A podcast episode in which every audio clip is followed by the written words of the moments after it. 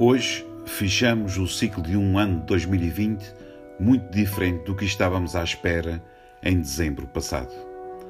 Assolados por esta pandemia que nos cerca e nos assusta, fomos capazes de nos adaptar aos novos tempos e ultrapassar inúmeras dificuldades que foram surgindo.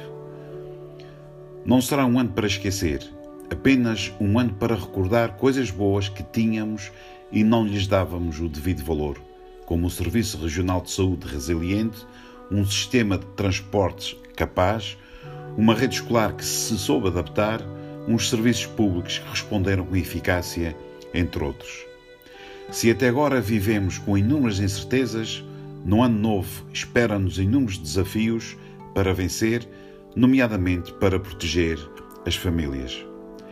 Ainda iremos passar por tempos difíceis, mas, no entanto, quer deixar uma palavra de esperança e de confiança num futuro melhor, neste virar de página na crise sanitária a que se juntará uma crise social e económica.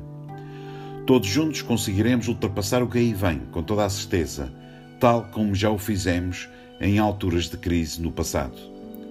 O surgimento da nova vacina para nos proteger da Covid-19 dá-nos um novo alento, com a certeza, porém, de que ainda iremos manter os cuidados ainda durante algum tempo. A todos, votos de um bom ano e que 2021 fique marcado pelo regresso à normalidade. É o que desejo.